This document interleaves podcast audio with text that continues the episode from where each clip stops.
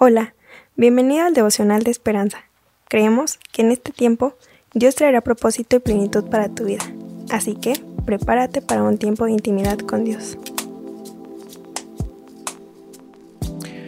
Devocional del 17 de diciembre. Hoy consideramos lo siguiente. El Señor de los clavos. El autor nos narra esto que sigue. Estaba entrando en mi auto cuando el destello me llamó la atención. Un clavo hundido en el costado de la rueda trasera. Traté de escuchar si el aire salía. Felizmente el agujero estaba tapado y al menos por el momento. Mientras conducía hacia el taller de neumáticos, me pregunté, ¿cuánto habrá estado ahí ese clavo? ¿Días? ¿Semanas? ¿Cuánto tiempo estuve protegido del peligro sin siquiera saber que existía?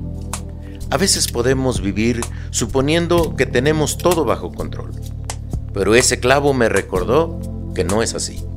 No obstante, cuando la vida parece fuera de control e inestable, tenemos un Dios en quien podemos confiar.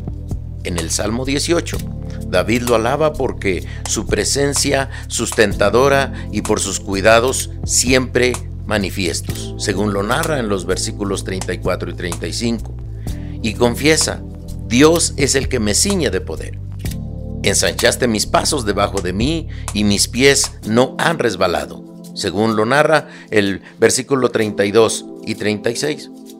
Personalmente, no soy de ir al combate como David, más bien trato de evitar los riesgos innecesarios. Aún así, mi vida suele ser a veces caótica pero puedo descansar en saber que aunque Dios no promete evitarnos todas las dificultades, siempre sabe dónde estoy, a dónde estoy yendo y con qué me estoy encontrando. Él es el Señor de todo y aún de los clavos en nuestras vidas. La lectura que hoy consideramos que es Salmo 18, versículo 30 al 36, nos puede enfocar en el versículo 32 que dice, Dios es el que me ciñe de poder y me hace perfecto en mi camino. Hoy podemos entender la maravillosa misericordia del Señor, que no importando las circunstancias que podamos tener en nuestra vida, Él es el que puede ceñirnos de poder y Él es el que nos hace perfectos en su glorioso y bendito nombre. No lo olvides, él está a tu lado aún en medio de las circunstancias y en medio de cualquier cosa que puedas ver no explicable, el Señor está ahí para ti. No importa los clavos que puedan estar ahí, nos recordará la gloria y la presencia del Dios Todopoderoso. Así que hoy oramos y damos gracias a Dios.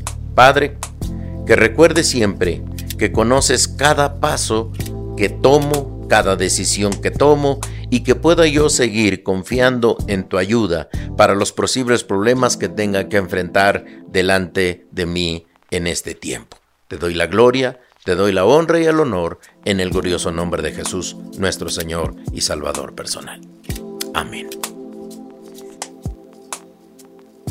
Esperamos que hayas pasado un tiempo agradable bajo el propósito de Dios.